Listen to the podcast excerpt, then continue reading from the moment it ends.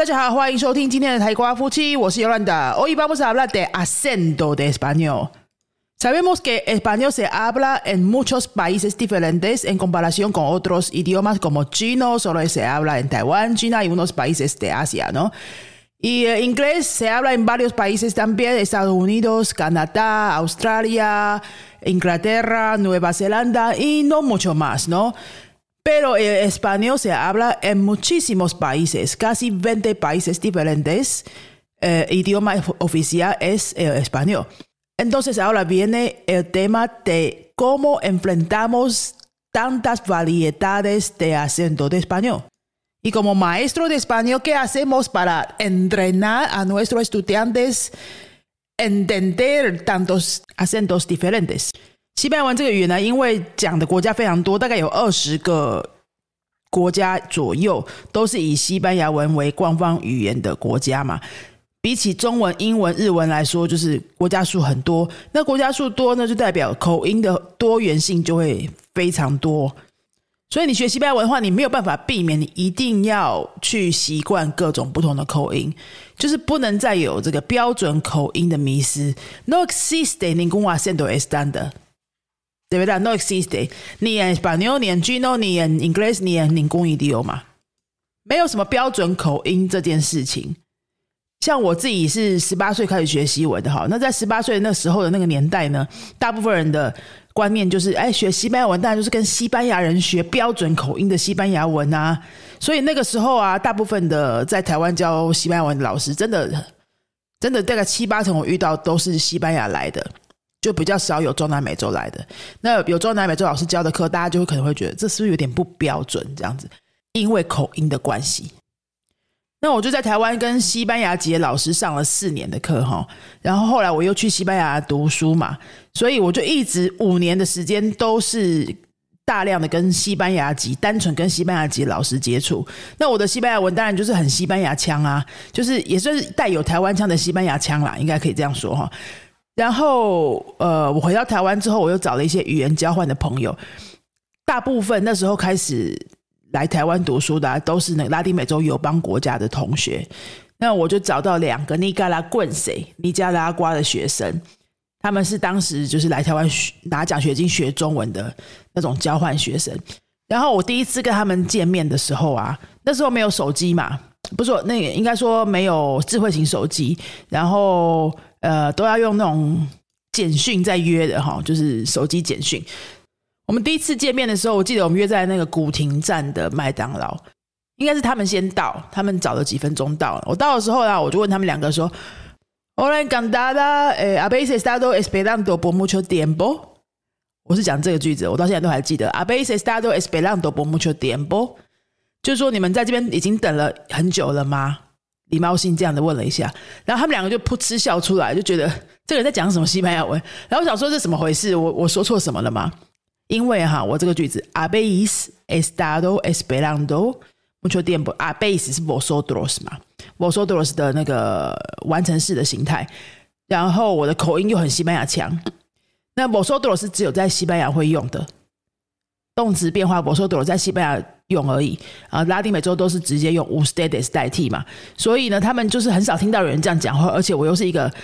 东方脸孔，讲的很西班牙腔的西班牙文的时候，可以怎么比喻呢？就是好像我们看着西方人脸孔，比如说白人哦，金发的白人，然后讲的很标准的北京腔中文跟您打招呼，是不是就是有点违和感这种感觉？然后他们马上就说：“哈，你在西班牙学的，对不对？”就这样。哎，其实这也没有什么不对啦，哈，只是说，哎，因为我们要跟这么多讲西班牙文的国家的人交朋友的时候，你一定会听得出来，哎，这个人在哪边学的，或是他以前待待过什么国家。然后，呃，当口音有一些差异的时候，你总是会需要花一点时间跟对方互相习惯磨合，然后讲出调整出一个比较双方都觉得舒服的。讲话模式，这个其实不会很久，可能几分钟，可能几个小时，可能见个一两次面之后，慢慢就会有感觉了。然后他们也是因为很年轻嘛，那时候他们才十八岁左右，然后第一次出国就来到台湾这么远的地方，呃，第一次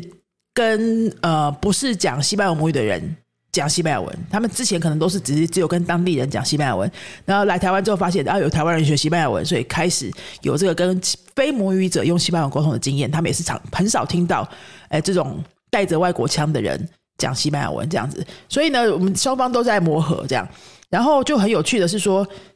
有时候我讲一个什么东西啊，他们就说哦，eso lo aprendiste en España，verdad？这你在西班牙学的，对不对？Los latinos o los nicaragüenses no lo decimos así。那因为我在西班牙其实也没有交很多拉丁美洲朋友，对我来说也是很新鲜的经验。就是哦，是哦，我走出西班牙之后回到台湾，我反而认识了另外一种面貌的西班牙文。后来呢，透过这两个尼尼加拉瓜朋友，我又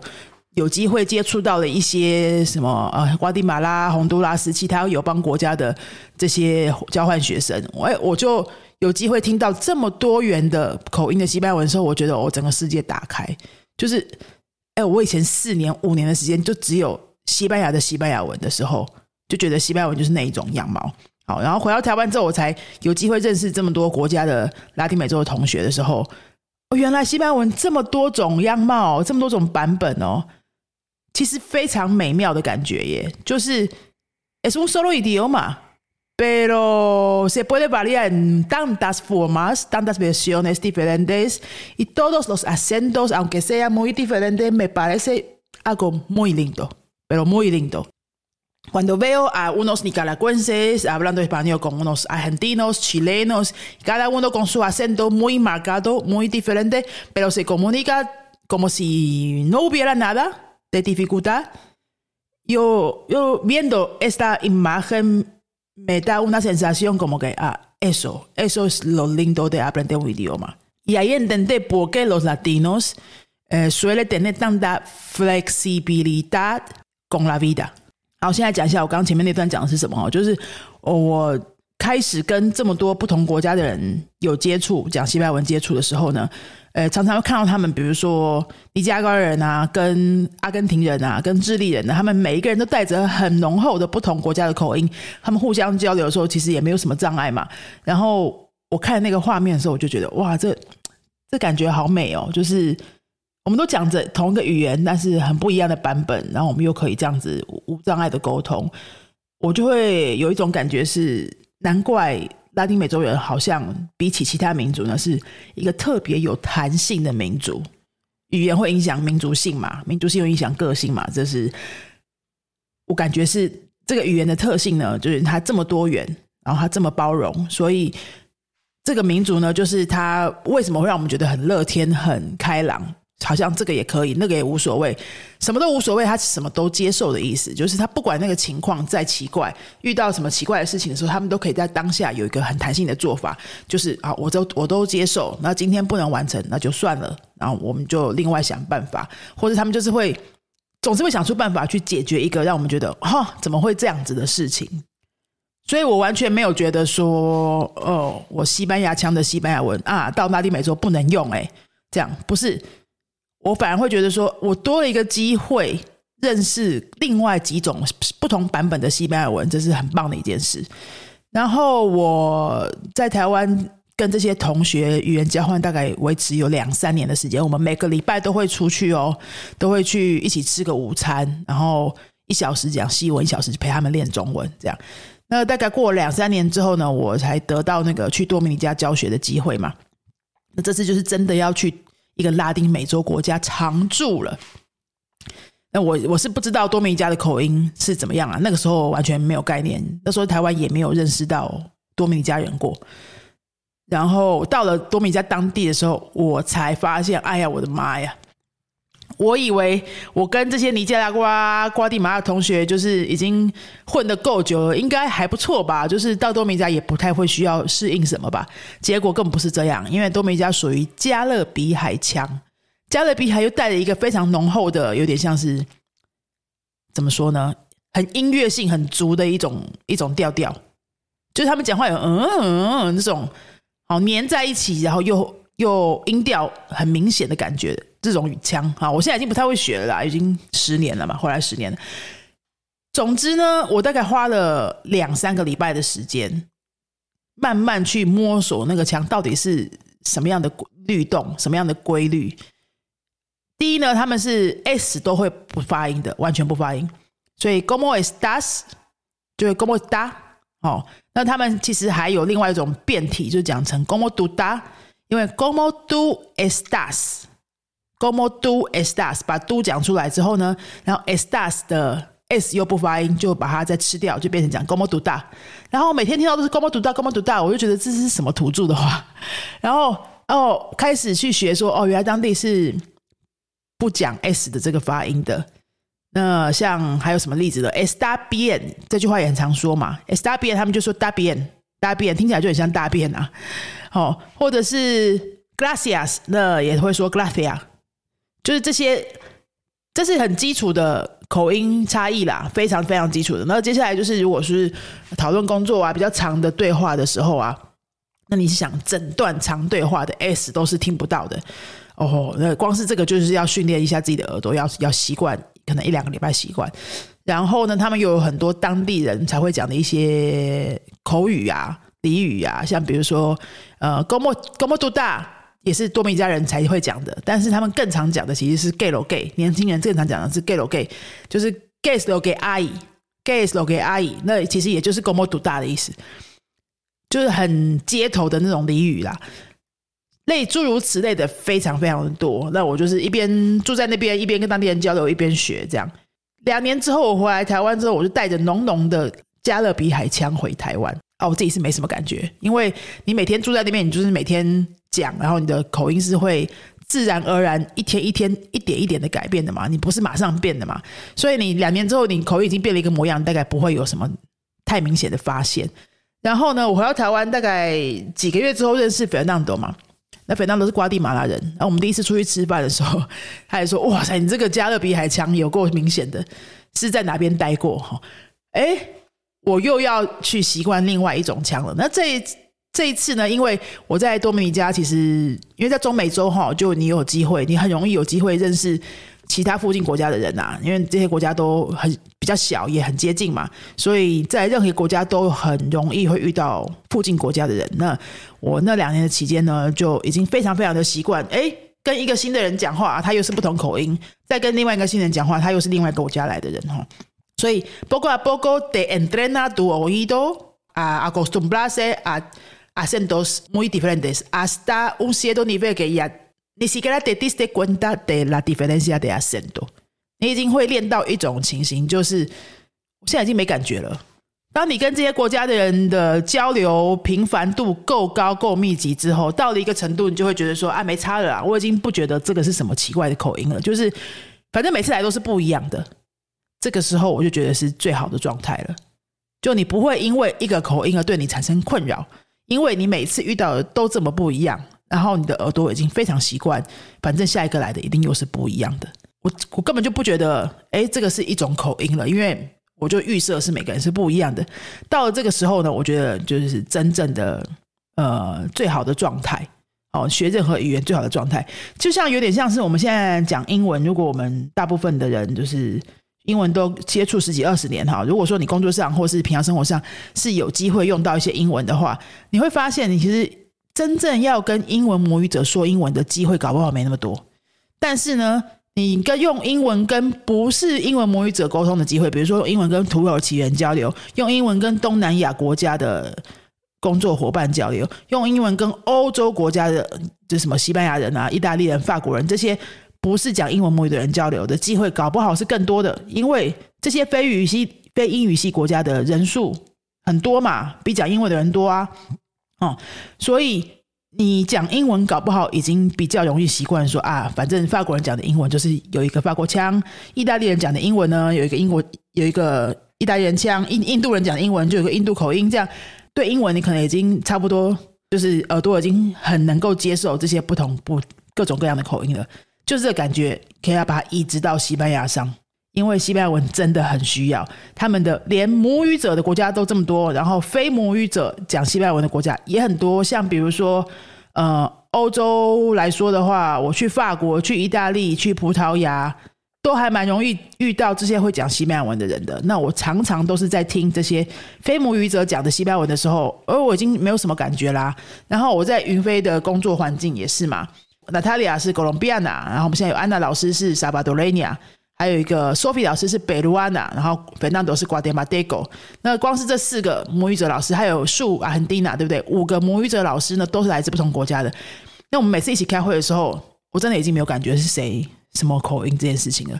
好，但是我觉得很棒的这个环境，就是像比如说，我丢一个讯息在我们的群组里面问说，哎，请问这个事情这个单字，像我昨天问说“零用钱”这个字啊，在你的国家会怎么说？我就问他们，因为我在网上查到好几个说法。然后呢，我们的那个萨萨瓦多的安娜老师就说是叫做美沙达。后来菲纳德也说在瓜迪马拉也叫美沙达。再来呢，那个呃，我就问他们说，因为有没有人讲 “dinero de bolsillo”？后来哥伦比亚的娜塔莉老师就说没有那个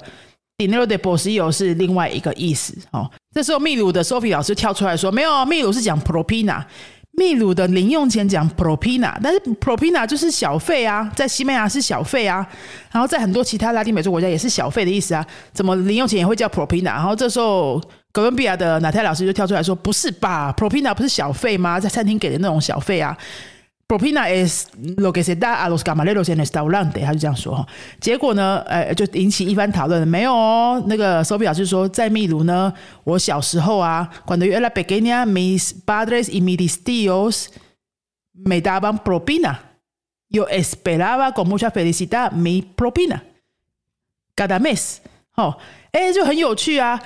有口音的差别，有用字的差别，这就是语言很美的地方嘛。呃，我觉得与其去避免说，我不要去碰太多不同的口音，让自己很困扰，倒不如你换一个方向想想说，反正我迟早有一天都是要面对这些不同的人对沟通对象，我怎么知道我学了这个语言之后，以后是要跟哪一国人沟通呢？即使你好，你说你可能是为了移民去阿根廷，你来学西班牙文好了，所以你就只学阿根廷口音，但是阿根廷现在也有很多不是阿根廷的人住在那边啊。而万一你在当地要找工作做生意，结果你的工作伙伴就是隔壁的智利人呢，或是附近的玻利维亚人呢？你根本不知道，你根本不会知道。那甚至我们也有同学，就是原本计划是真的要去移民去西班牙，所以他就来上我们的密集班，打算赶快学一年之后移民去西班牙就可以直接派上用场嘛。结果呢，还没学完，哎，被公司派去北美洲了。然后那边当然也是有一些讲西班牙文的人，结果都是墨西哥人居多。那就变成是要习惯墨西哥人的沟通方式了。你真的很难讲，你以后会需需要用到的口音，或者是哪一个版本的语言，到底是什么？你太难讲了。现在世界已经越来越小了，全球化哈。然后你在网络上又这么有机会遇到各种各样的人，所以不要再有什么口音迷失了。El acento es una parte de belleza de idioma español y de cualquier idioma también. 反过来说哈，就是我前面有提到的，我之前刚开始学西班牙文的经验。Cuando empecé a aprender español, solo tomaba clase con profesores españoles. Eran muy buenos profesores, pero no me daba oportunidad de escuchar diferentes acentos, de aprender cómo comunicarme con gente con acentos diferentes. Entonces, después, cuando me tocó ir a otros países, sí me costó un poco, sí me costó un poco de trabajo. Si hubiera podido aprender español desde el principio con maestros de diferentes países, quizás al principio me pasaría un poco más de trabajo, pero a lo largo es un beneficio total. Porque cuando tú estás empezando, cuando no tienes mucho nivel, no sientes tanta diferencia de los acentos. 你根本没有程度的时候啊， 你初学的时候，其实你不太有能力去分辨哦，这个是萨尔瓦多口音，那个是玻利维亚口音，这个是巴拉圭口音，你都没程度，你怎么会能分辨？你就还在学很多新的单字而已啊！好，所以这个时候你就让耳朵去习惯，我觉得是很好的一种方式。如果我有机会重来的话，我也会这么做。假设我现在我今年年底一直在找这个德文课哈，我如果有机会明年真的可以找到一个很喜欢的德文课开始上课的话呢，我也会很希望说。我一开始我就不要，呃，先说就是一定要什么口音的老师，或是呃只跟一个老师学习。我觉得要马上在初学阶段的时候，就让自己的耳朵可以打开，可以去习惯并且接受各种各样的沟通方式、说话方式、不同国家的口音。这对长远来说，就是是学习上是非常有优势的。然后，虽然你可能会觉得一开始会觉得，嗯，我一开始真的要把自己搞成这样嘛，哈，会不会有点辛苦？但其实这个很快就会过了，因为你没有程度，你真的感觉不太出来什么痛苦啦。哦，反正都是新的东西，那倒不如你就是开始的时候就习惯，然后也不用像我以前那样子，就是都已经搞了五年了。西班牙文，然后我才第一次遇到拉丁美洲人要长期沟通的时候，结果他说我这个也是很怪，那个也是很怪，然后我就才要慢慢调。结果我后来要去拉丁美洲工作的时候，去加勒比海工作的时候，又要重新调整一次。我大概花两三个礼拜的时间，开始听懂他们的那个西班牙文的节奏，然后再花好几个月的时间，把自己讲的更像 local 的样子，然后可以跟当地人的互动更没有距离。因为你当你一直有一种外来者的口音很重的时候，你都改不了的时候，其实你的社交距离是会很大的。当你原本在就是你的初学阶段，假设你像我之前一样，第一年到第五年都是一种口音在学，你那个口音要调整就会变得很难，因为你已经习惯那么久了嘛，对不对？你突然要让自己的口音变得很有弹性，哦，讲那样子也可以改，讲这样子也可以改的时候，就会变得比较难。但是你初学的时候就。没有固定口音的时候，你就会变得很有弹性啊，你的调整速度也会很快啊。嗯，你到不同国家去，假设你以后出差就是先到智利，再到阿根廷，再到玻利维亚，这样子好了。哎，你可能搞不好在当地一两天，你就可以自我调整，去模仿他们，去讲出那个调调出来。当然不可能全部都一样，但是那种调整的速度跟那个弹性程度会差很多，真的会差很多哈。呃，你可以用英文想象一下，如果。你去美国出差一个礼拜，然后你再去英国出差一个礼拜，你有没有办法？嗯，搞不好你在英国待个两三天的时候，你自然而然会想要学一下他们一点点那个讲英国腔的那种气质跟调调。因为英文我们接触很久，你应该是有这样的能力，对不对？那西班牙文的话呢，我觉得也可以这样子去思考哈。好，那今天跟大家分享就是关于口音的一些想法，不要去避免一些口音，而是你干脆就开放，然后。刻意让自己在学习的路上呢，有各种不同的口音的输入 input，反而对你来说长远是更好的。那云飞的西班牙文课呢，我就是秉持着这个理念去设计，去找老师。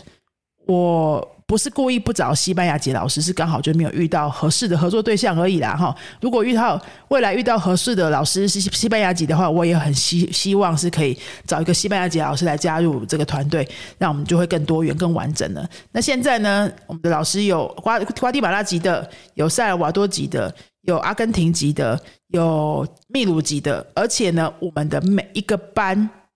特别是密集班，我们都会尽量让。一年期的这个两百小时的课程期间呢，你每一个老师都可以平均轮得到啊。当然，我们也有中级台湾的老师，非母语者的。但是，像我是待过多米尼加，还有胡里老师待过西班牙，我们都是待过不同国家的母语者老师。还有之前我们有 Jenny 老师待过智利哈，尽量让这个文化背景非常多元，口音也非常多元。然后让我们在一个比较长期的班啊，时数比较多的班，我们都会平均尽量平均分配，每个老师都能够为同一个班上到课。也就是说，你报每一个班，你可以上到五六个老师的课啊。即使你不是密集班，你起码也会上到三四个老师的课。如果一周一次或一周两次的课，我们尽量在一个期间三个月的一期里面呢，都可以让你上到不同老师的课。这个对排课来说是非常有挑战的。我们每个月都在换班表，应该是每个礼拜都在换课表，就是尽尽量的去平均它哈。这是我的一点点小坚持啊，虽然它比较麻烦，行政成本也比较高，但我觉得是对学生的学习是好的，所以我就一直以来都这样做。我觉得这是应该也是很多业界其他西班牙文的补习班非常少有的，不要说西班牙文了，其他欧洲语言应该也是没有哈。所以这是云飞的一大特色。那你报一期课可以上五六个老师的课。我觉得是非常超值的，然后对你长期的学习来说，是我个人亲身的体验，也是非常有帮助的。所以呢，呃，如果你还在犹豫明年的西班牙学习的话，真的可以考虑一下我们这边的五六国国籍老师的综合的这种听说读写课哈。嗯，年底即将开班的是十二月初会有一个一周两次的班，是礼拜二、礼拜四晚上上课哈。那如果你想要今年开始学，不要再等了，然后你可能也。适合上密集班，你没有那么多时间。那你就可以考虑这一班，十二月就会开始了，这是线上的二四晚上上课。如果你想要考虑密集班的话呢，那你就可以明年一月，其实也快到了。明年一月我们就会有早上的密集班，还有晚上的密集班。早上是十点半开始上课，呃，晚上有两个梯次，一个是六点四十五开始的，一个是八点半开始的。那上课的日子呢，都是星期二、四、五这三天哈。呃，就欢迎大家可以考虑这些班级。那如果你已经学过了呢，我们从阿豆斯到贝豆斯各种程度的团体班，线上实体的都一直在持续进行中，你就不用等了，你就赶快直接跟我们联络，在我们的说明栏有预约咨询的链接，帮你安排一个插班程度的。评估，然后就可以直接建议你哪些班级的程度是适合你的喽。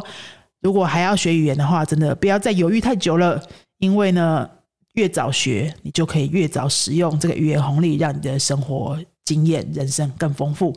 早点开始行动吧，哈！那今天节目就到这边。如果喜欢我们的节目的话，请到 Spotify 或者是 Apple Podcast 帮我们留个五星评论，让更多喜欢西班牙文的人可以找到这个节目。我们今天到这边，Hasta luego。